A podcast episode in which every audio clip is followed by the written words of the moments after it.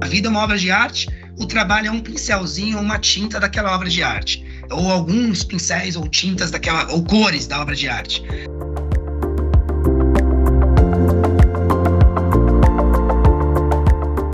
O que você faria?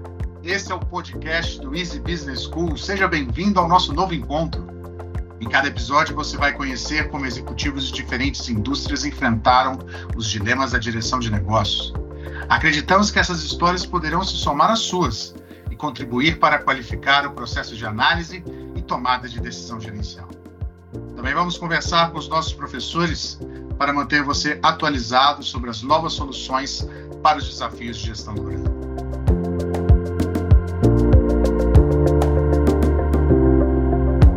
Olá, eu sou Renato Fernandes, professor de Direção Comercial, Negociação e Comunicação do Easy Business School e hoje a nossa conversa é com Rafael Capella, CFO Latam da MC Balchemy e PMD 2019. Rafael, seja muito bem-vindo ao nosso podcast. Conte para a gente um pouco mais sobre quem é você e como você chegou até essa posição na MC Balchemy. Olá, Renato. Olá, pessoal. Um prazer enorme é, estar neste dia aqui, é, tendo a oportunidade de, de ouvir e de falar um pouco da minha história. E eu já manifesto aqui meu imenso carinho né, pelo Easy Business School, que foi, eu, é, um, digamos, um, um, divisor de águas na minha vida profissional. E eu não tenho dúvida que me apoiou e me apoia ainda hoje a fazer as coisas da maneira correta, do lado humano, né, e sempre como fazendo o melhor que eu posso, né, profissionalmente falando, né. É, bom, falando um pouco da minha história, eu trabalho numa na MC Bauschemi. A MC é uma indústria de químicos para construção que existe no mundo já, uma empresa alemã que foi fundada há mais de 60 anos pela primeira geração da família Heinz Miller, que era o avô. Hoje nós caminhamos para a terceira geração da família, que é o Nicolaus Miller, né, que tem aí tá, nós temos aí uma diferença de sete meses de idade, ou seja, ele está aí com seus 37, esse ano fará 38 anos, é, e representa a terceira geração. E a gente está muito feliz por ele ser a terceira geração, porque ele esteve no Brasil, morou no Brasil por cinco anos, conhece muito bem aqui o Brasil e isso é bem interessante porque leva né, para o jeito alemão, o jeito brasileirado. Aqui no Brasil a gente tem muitas coisas boas, né, o dinamismo, a agilidade, e isso é muito gratificante levando isso para a Alemanha também. É, eu comecei na MC em 2012 pós uma empresa chamada Veolia Water, que eu era deputy CFO nessa empresa. Era uma empresa francesa, fundada por Napoleão II, uma empresa super antiga, que constrói estações de tratamento de água, tudo. E eu saí dessa empresa para vir para a MC pelo atrativo de ser uma empresa alemã. É, com, gosto muito também, gosto da empresa francesa, da cultura francesa, mas eu sempre tive a curiosidade de trabalhar em empresa alemã porque eu ouvia falar muito bem, eu sou uma pessoa muito objetiva, direta, e isso o alemão tem no seu DNA. E isso também foi um grande chamariz para mim. Entrei na MC quando a empresa faturava seu primeiro 100 milhões de reais. É, então, me lembro até hoje que nós estouramos um espumante. Nesse primeiro, eu entrei em julho, em novembro, faturamos 100 milhões de reais na história, maior faturamento né, acumulado do ano. E, e aí foi quando. E é muito bom fazer parte dessa história. A MC é uma empresa familiar, e no começo eu demorei para me adaptar. Eu vinha de uma empresa de capital aberto para uma empresa familiar. É, encontrei bastante é, preconceito da minha parte, né? Porque na empresa familiar as coisas, as decisões são aqui na MC são tomadas rápidas, muitas das vezes vindo de uma cultura de empresa multinacional é, de capital aberto, que tudo tem que fazer uma análise de payback para cada detalhe. A MC era muito uma análise de meu dono entende que isso faz sentido, porque ele quer ele quer entrar nesse mercado. Então, ok, você pode fazer análise, mas isso na verdade agora a verdade é fazer isso acontecer. Então, para mim foi uma mudança de paradigma muito grande. Mas eu também entrei na MC com esse propósito, o propósito de organizar a empresa. A MC era uma empresa que cresceu muito rápida, de repente, né, ela, ela em 2001 no Brasil né, tinha um faturamento de 2 milhões de reais e de repente lá em 2012 100 milhões de reais. Então você pensar, cresceu rápido. e, e, uma empresa cresce rápido, como nós sabemos, os controles eles ficam, na grande maioria das vezes, não todas, mas principalmente naquela época, né, a gente já estava falando hoje em 2023, olhando para 11 anos atrás, mas os controles RP, é, governança, compliance, coisas do dia a dia que não é prioridade, né? Sim, é prioritário fazer o que é certo, mas a venda, o crescimento é, a, a, digamos, o sangue nos olhos. E aí eu entro numa empresa em que grande parte dos meus pares naquela ocasião eram pessoas da área comercial, que estavam há bastante tempo na empresa, e de repente entra um cara com 26 anos. Eu costumo dizer que isso aprendo muito com o meu CEO. A gente, quando tem 26 anos, acha que sabe tudo, né? E aí chega nos 30, você vê que você não sabia nada. E aí você chega nos 37 hoje, você vê que você não sabia nada com 30 também. E certamente nos 50 eu vou ter essa mesma análise, né? Sobre a minha realidade de hoje. Então a idade é uma dádiva, é uma bênção de Deus, porque ela nos faz né, cada vez mais ter um entendimento melhor e mais cauteloso das situações, das circunstâncias. Mas naquela ocasião eu entrei com sangue nos olhos, queria mudar o mundo e, e assim eu fiz. Né? Trabalhei muito, virei muitas noites aqui. Eu na MC, a gente teve que colocar a RP para funcionar de maneira adequada, estruturar a equipe, internalizar a contabilidade, implementar controles internos, e tudo isso eu fiz em dois anos, goela abaixo, né? E aí já uma primeira dica que eu daria para quem tem desafios semelhantes façam com mais calma. Às vezes é melhor fazer em mais tempo do que dois anos.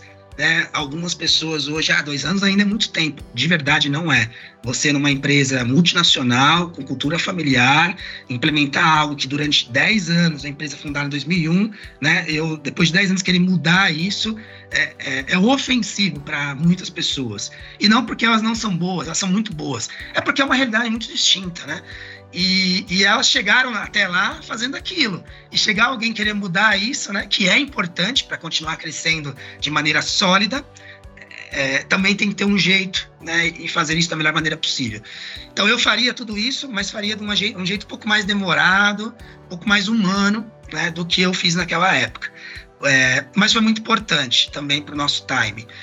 Então na MC eu entrei como gerente executivo financeiro, gerindo as áreas financeiras, é, o que, que é área, áreas financeiras, os setores dentro da área financeira, tesouraria, contabilidade era externa, tributária era externo, é, controladoria, é, eram as áreas que eu tinha. E com o passar do tempo, depois de internalizar essas áreas, eu me vi lá em 2018, quando eu ainda era gerente executivo financeiro, 2017, é, com área de tecnologia, área financeira, área de compras, né, a controladoria, contabilidade interna, tributário interno, é, jurídico, enfim, me vi com essas áreas. E aí foi quando eu, eu me transformei em CFO né, da, da MC. É, antes de ser CFO da MC, eu participei do processo de aquisição. A gente, aqui na MC do Brasil, fomos eleitos pelos alemães como headquarter da América Latina por conta da cultura, por conta da distância. Estamos falando de quase 12 mil quilômetros de distância daqui, né? A MC fica em Düsseldorf, né? ali na região Bottrop, Düsseldorf, para ter uma ideia de dimensão, dá mais ou menos 220 quilômetros de Amsterdã. E lá em 2018, quando eu virei CFO, olhando um pouco para trás, eu participei desse processo de aquisição da MC do Chile. Também tenho a função aí de M&A, né, como, como um apoio, eu e o CEO aqui na América Latina para M&A, para todas as aquisições, eu, eu, faço a diligência na parte financeira, estratégica, tributária, enfim, também olhando para isso. Margens e assim vai.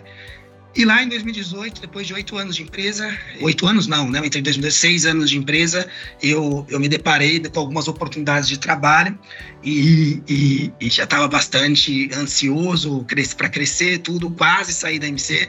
Né? E aí, muito por conta do meu projeto que eu tinha realizado, eu nunca imaginei que ficaria tanto tempo numa empresa, muito por conta do meu projeto, da minha história, é, eu falei, não, não vale a pena eu deixar isso, conversei com o CEO e a gente realmente estruturou o meu cargo, até então, que não era, mas para isso, para CFO, e fiquei na MC.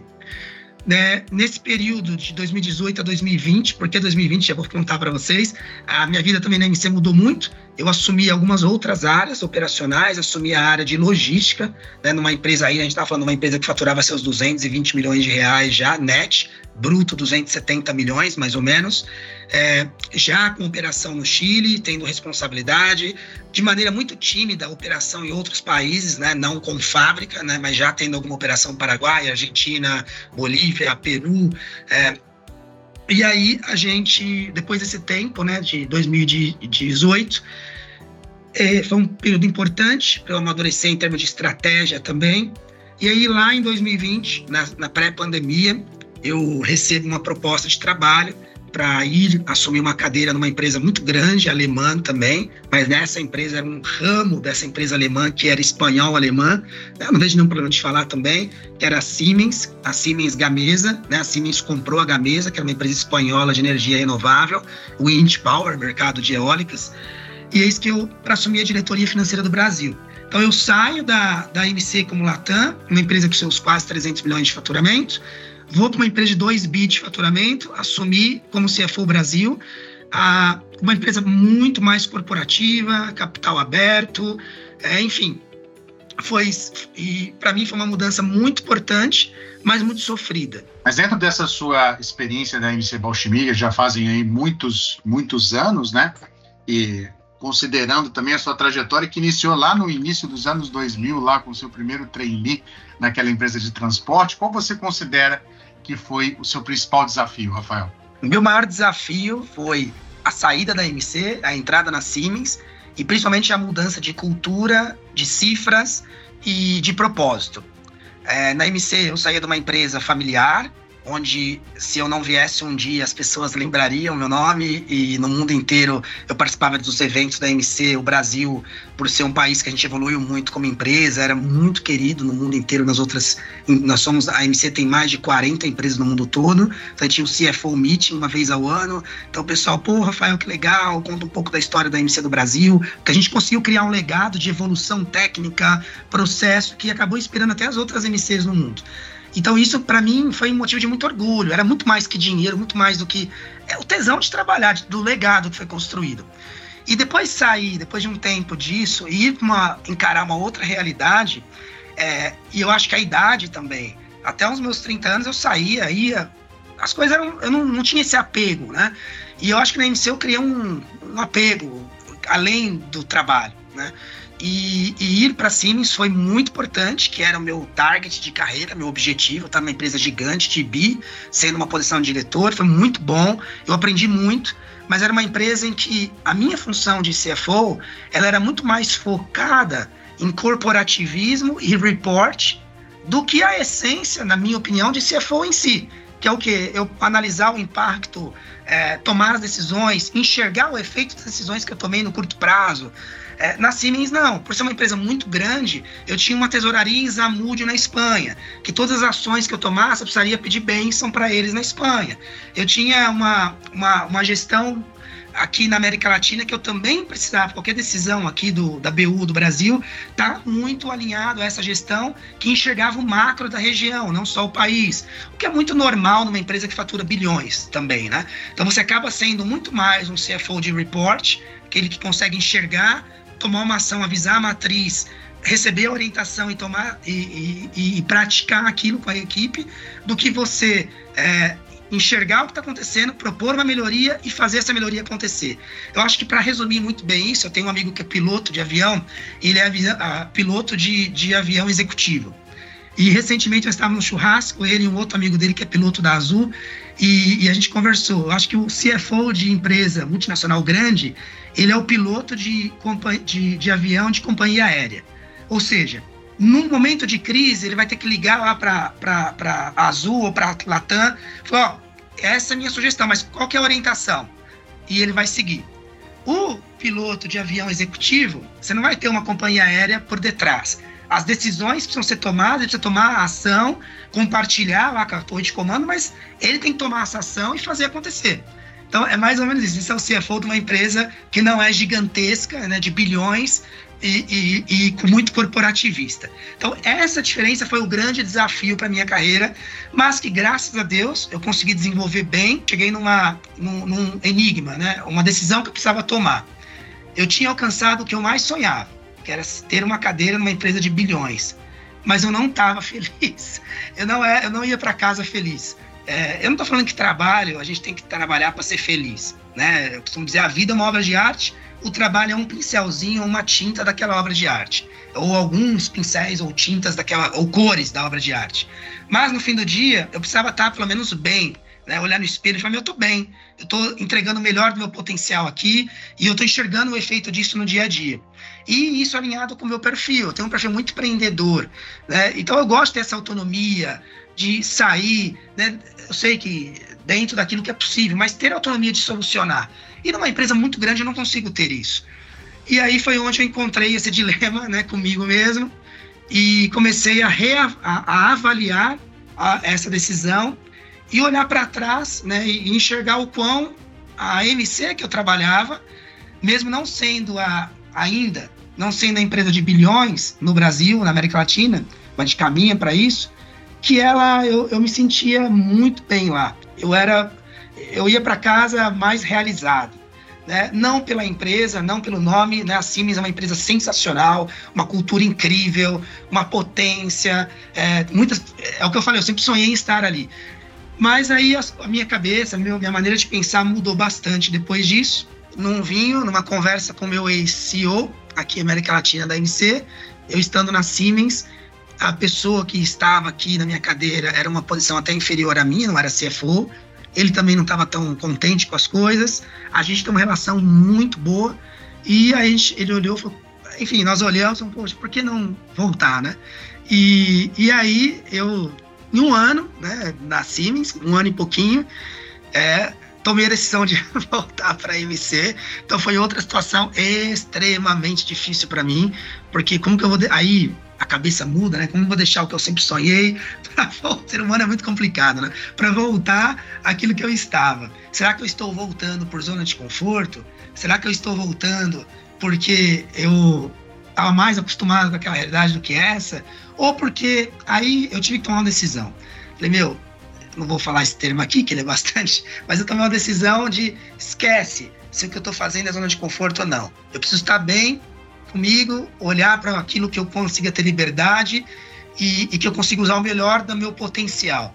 E aí eu tomei a decisão de voltar para a MC e, e, deixar a Siemens depois desse um ano. E eu realmente me senti voltando para minha casa e foi maravilhoso e nossa, é, aí foi quando eu entendi, tive uma mudança de chave na minha vida profissional, de que você precisa entender que dinheiro, que tamanho de empresa, é, que sei, sonhos também, a gente, as coisas mudam e a gente também precisa colocar na balança dessa conta de não só grana, de não só tamanho de empresa, de desafio, precisa colocar na balança algo que eu chamaria de saúde emocional, não sei, é, sentido da vida, né, é, propósito, precisa estar no meio disso, precisa ser espinha dorsal disso também. Essa história sua da, de retorno do filho pródigo à MC, né, e a, e a saída para Siemens também representa apenas um pe pequeno pedaço dessa sua história de mais de 22 anos de trabalho, né, de jornada profissional.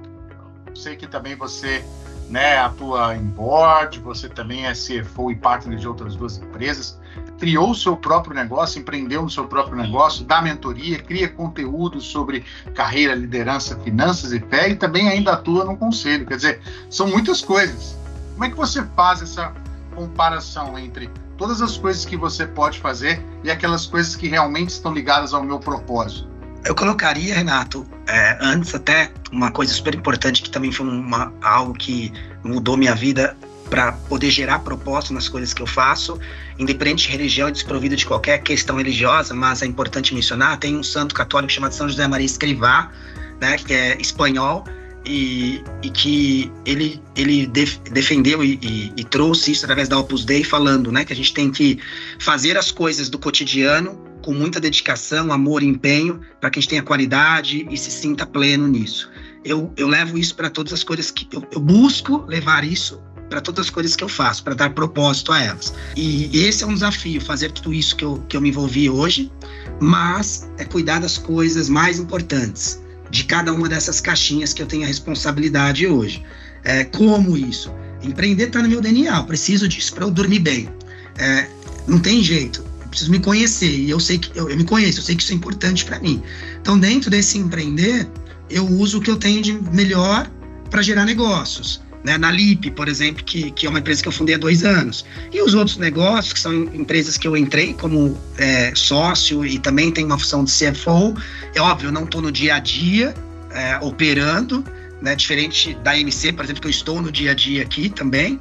Eu não estou no dia a dia dessas empresas, mas eu preciso, né? No dia a dia eu falo as horas de trabalho normais, mas lá no final do meu dia eu preciso revisar, preciso aprovar, preciso enxergar, alinhar a estratégia. Então, para enxergar isso é fazer o que é mais importante de cada uma dessas empresas que hoje eu tenho a responsabilidade. É, essa é a essência, né? E não perder tempo com coisas pequenas. É, então, até eu brinco muito, né? às vezes eu tenho que tomar cuidado até com a questão da objetividade, porque eu gosto de ser muito objetivo, não quero perder tempo com coisas que, meu, não vão mudar o meu dia a dia, que não vão agregar nada. Eu costumo dizer pro meu time, né? Isso não é uma crítica, é um fato. Então tem que lidar com fatos. Né? O fato está aqui, a gente usa ele como base, como a verdade, né? E com base na verdade, no conhecimento, a gente segue e toma as decisões necessárias. É isso, né? Precisamos de diligência, diligência de diligere, que é amar. Né? Mas você, no fundo, tocou num tema que é um tema que estressa, é, acho que estressa a mim e estressa todas as pessoas que frequentam a escola. Tenho certeza que também te desafia, que é o tempo. Ele é uma medida, ela é exatamente igual para todos nós. Temos 24 horas. Temos 24 horas para fazer muitas coisas. Você também agora é pai, fiquei sabendo que é pai é Isso. empreendedor, é funcionário, é sócio da consultoria. Como uma pessoa pode, é, Rafael, descobrir aquilo que ela realmente ama? Como é que ela pode fazer essa conexão entre aquilo que é realmente importante, está ligado ao seu propósito, e escolher bem a pergunta de um milhão de dólares? Escolher bem a utilização do tempo. Dá para ter equilíbrio? Como é que você vive esse seu dilema? Eu diria que você precisa ter é, e aí uma boa mulher do seu lado. eu tenho a Fernanda, que nós somos casados, e ela me apoia muito, né? Quando eu tô muito para um lado, ela vem e fala, olha, né, aqui as crianças, né? Nós somos pais há, há um ano de três crianças maravilhosas, que a nossa vida mudou muito e, e, e, e para melhor. E ao mesmo tempo, olha, retoma aqui, né? E muito parceira também, porque ela abriu mão da carreira dela para cuidar dos nossos filhos. É uma carreira executiva de mais de quase 20 anos num dos maiores bancos aqui do Brasil, e é um acordo que nós fizemos. Então, eu acho que isso é muito importante, né? E ela é minha base nesse sentido. Paralelo a isso também, a gente precisa ter muita, muita, muita fé e paciência, porque quando você tem essas várias coisas ao mesmo tempo, o dia ele é novo, todos os dias é um dia diferente, não tem como falar que o dia de hoje foi igual, não existe uma rotina, né? Existem as rotinas de tarefas, algumas, mas 90% não são, porque você tem cada dia um problema, chega em mim problemas, né? Como, como um, um executivo, o sócio vai chegar problema para mim resolver. É, os, quando as coisas caminham bem, não chega, ou é, são raras as vezes que chegam, isso é bom. Né? Então é lidar com esses problemas de maneira inteligente, com inteligência emocional, eu diria, sem levá-los para casa e usar tempo de qualidade. É algo que eu tenho aprendido muito, é desafiador. Ou seja, se eu estou com meus filhos, eu preciso estar com qualidade. Se for uma ou duas horas ou três horas, aquele tempo eu preciso estar com eles de fato, né? E, e também ter gente boa no time. Se você não tem uma equipe boa, é impossível dar conta de tudo isso. Então, eu, eu procuro me rodear de boas pessoas e bons sócios também. E bons sócios não são os bonzinhos é, e, e, precisam ser sócios que tenham linha de pensamento parecido. Né? Alguns falam que não, mas eu diria que sim. É, é, sócios precisam de fato serem pessoas que pensam parecidos com você. Funcionários não. Equipe não. Tem que ter pessoas que pensem diferente, que olhem para tenham perfis diferentes, porque elas ajudarão você a olhar aquilo que você não está vendo, né? Enxergar além. Agora, em nível de sócio, não. Precisa ser alguém que, que, que pense como você, entenda os valores, seja na mesma, desculpa a expressão, pegada que você, na mesma, no mesmo time que você. E isso é vital. Então, esses fatores, né? Família, uma esposa, um marido que apoie muito nesse sentido, é, o tempo de qualidade, é, saber que você está ali virão problemas para você, encarar esses problemas e resolver. Problemas são feitos para resolver. Às vezes a gente vai empurrando eles e não resolve, então eles precisam ser resolvidos. Uma equipe de muito boa qualidade, precisa ter uma equipe boa, melhor que você, e quando não, enfim, melhor, igual ou melhor que você, sempre melhor, essa é a ideia, e que uma equipe mista, que enxergue coisas que você não vai conseguir enxergar e que vai agregar muito valor para isso. E por fim, o sócio, sócios que pensem parecido com você e tenham os mesmos propósitos e time de vida que você. Essa é a regra, na minha opinião pessoal, né? Olhando para, o, para a sua vida de um jovem ainda, de quase 40 anos, que não sabe de nada. Eu sei que você, como muitos dos nossos ouvintes aqui, dos nossos alunos, tiveram a oportunidade de fazer uma, um debate de ética e literatura com o livro A Morte de Ivan Illich. Já para quem não conhece, agora está no Trending Topics aí de compras, né, dos livros clássicos.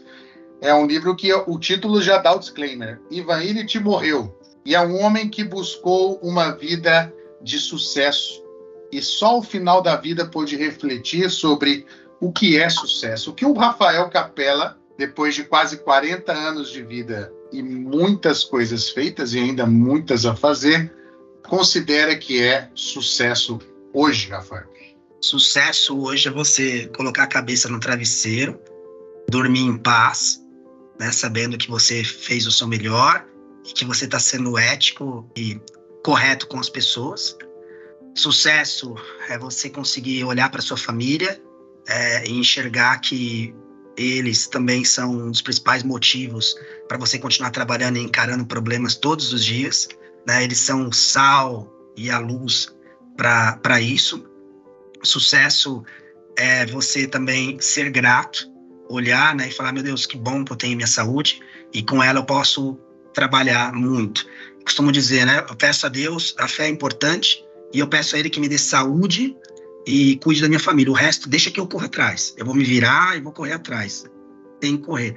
Então, é isso. E sucesso também, né? A nossa capacidade, ou nem capacidade eu diria, né? É você entrar na plenitude do conhecimento, ou entrar num degrau de conhecimento em que saber que você precisa estar rodeado de boas pessoas. Boas pessoas não são pessoas que abraçam a árvore, são pessoas leais, que são pouquíssimas que existem, e são pessoas que dedicam enxergam um propósito e dão o máximo delas para isso acontecer.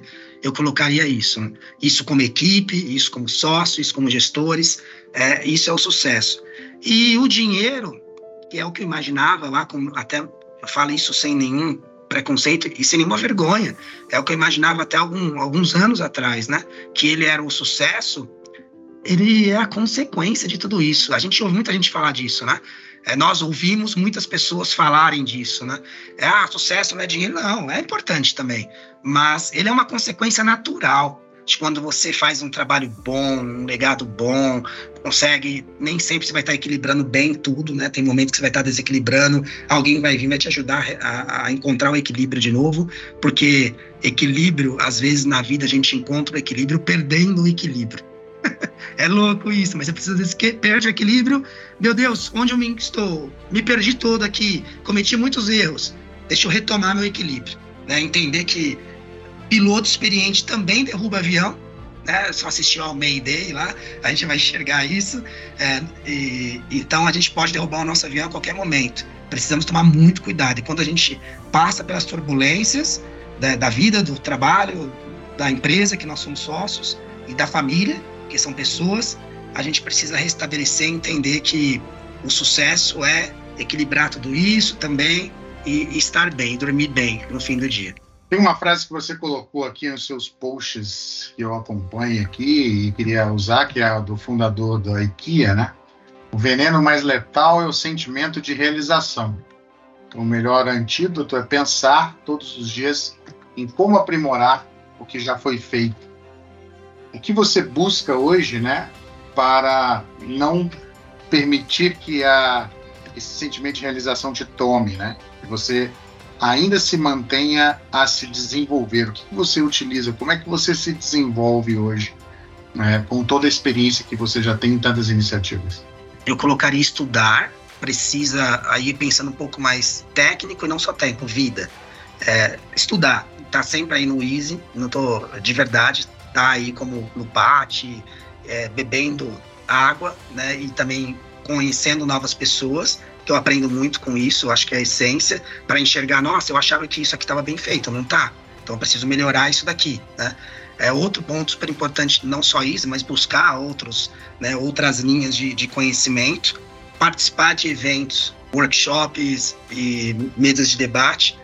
E outra coisa também muito importante, é, eu colocaria ler histórias ou biografias de pessoas mais experientes do que eu e ouvir.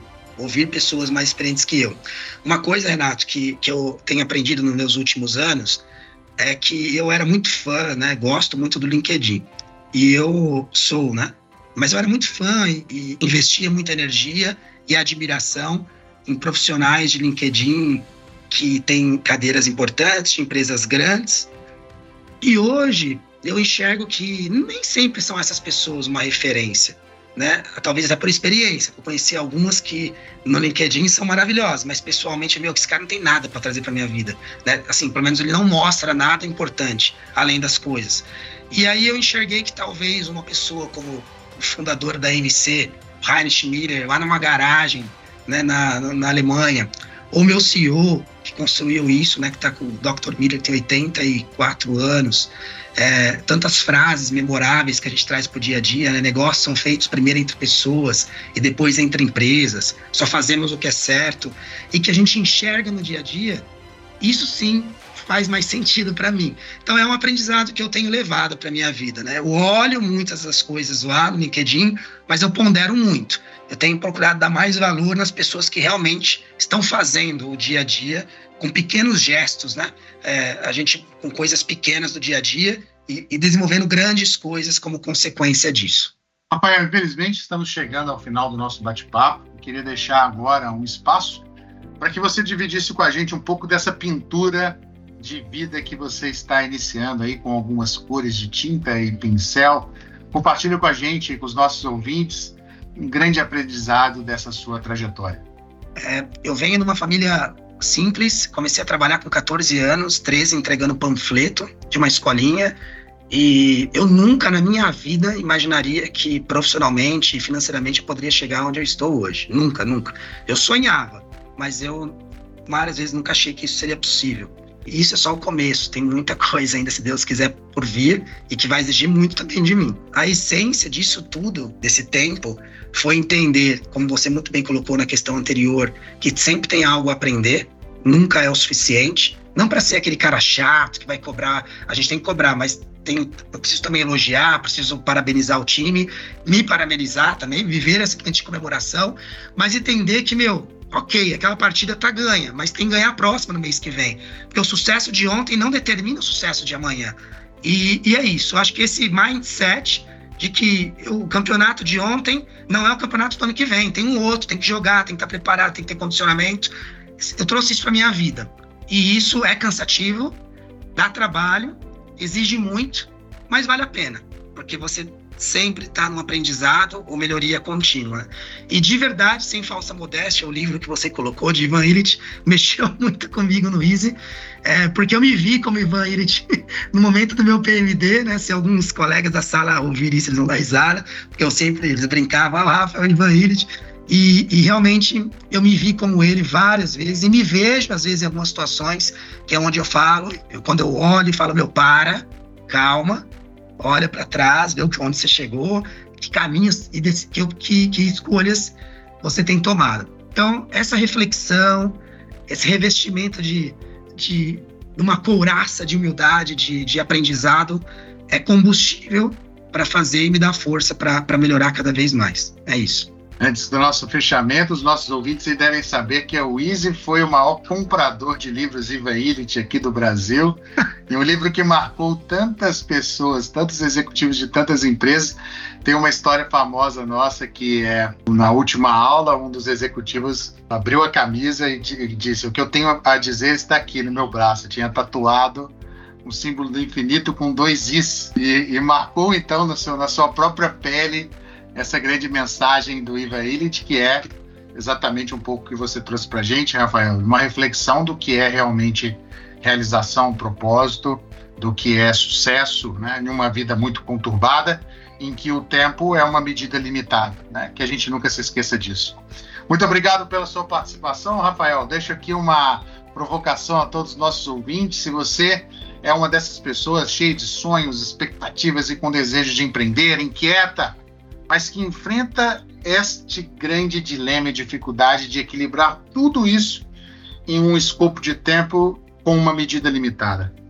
O que você faria? Te esperamos em nosso próximo episódio.